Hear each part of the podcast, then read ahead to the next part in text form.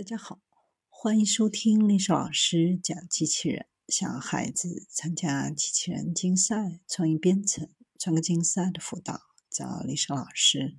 欢迎添加微信号幺五三五三五九二零六八，或搜索钉钉群三五三二八四三。今天历史老师给大家分享的是天问一号第五次进火制动，我们要知道的那些事儿。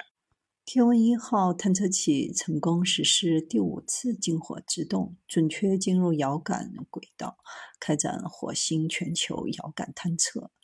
遥感环绕探测是火星探测的主要方式之一，也是行星探测开始阶段的首选方式。天问一号环绕器搭载了七台有效载荷，用于火星科学探测。环绕器本次轨道控制的四台一百二十牛发动机工作近二百六十秒，速度增量约每秒七十八米。天问一号探测器历经火星捕获、两栖分离、着陆火星、巡视探测等关键阶段后，到达最终遥感探测任务阶段。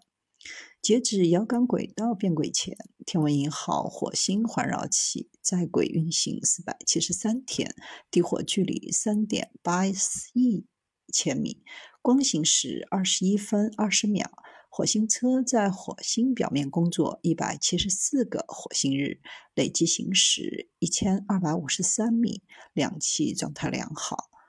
遥感轨道是一个近火点高度约二百六十公里、远火点高度约一万公里、倾角约八十七度的环火椭圆轨道，可实现对火星的全球性和综合性探测。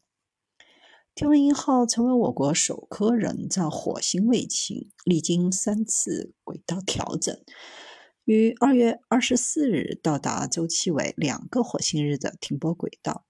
在停泊轨道完成对着陆区成像探测后，五月十五日，天文一号着陆巡视器和环绕器分离，成功着陆火星。随后，环绕器调整至中继轨道，完成对火星车四个多月的中继任务后，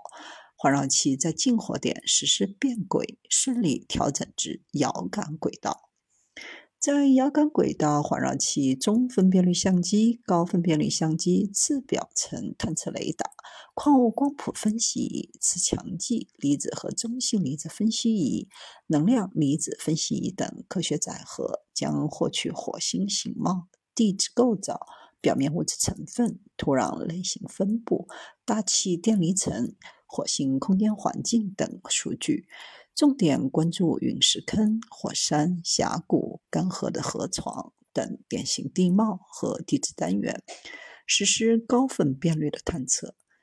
中继轨道为每个火星日运行三圈的轨回归轨道，每个火星日都会经过着陆点上空，可实现一个火星日内对火星车的近火和远火两次中继通讯。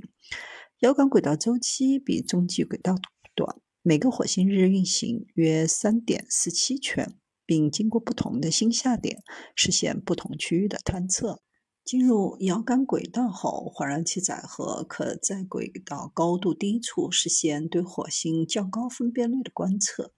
利用轨道射动，实际运行轨道偏离开普勒轨道的现象引起的近火点漂移。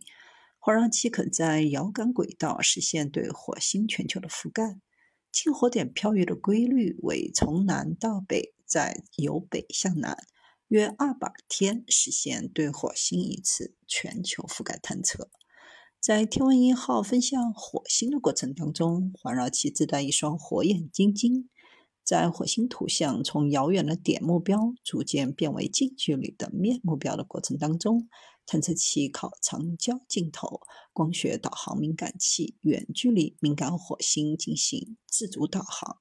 同时安装了短焦可见光镜头和红外镜头的红外导航敏感器。这是一支广角镜，可在环火轨道上实现对火星的近距离成像和测量。天问一号一角大力刹车进入停泊轨道后，红外导航敏感器随即开机。在近火点对火星表面进行红外和可见光双波段成像，验证对火星成像的关键光学参数。在前期环绕器进行环火科学探测以及着陆勘测的时间里，红外导航敏感器已经成功获取阴影区火星红外图像，进行长波红外对超低温目标探测能力等多项验证。科学考察阶段，这双火眼金睛将继续一展前脚。环绕器将在遥感使命轨道工作十四个月，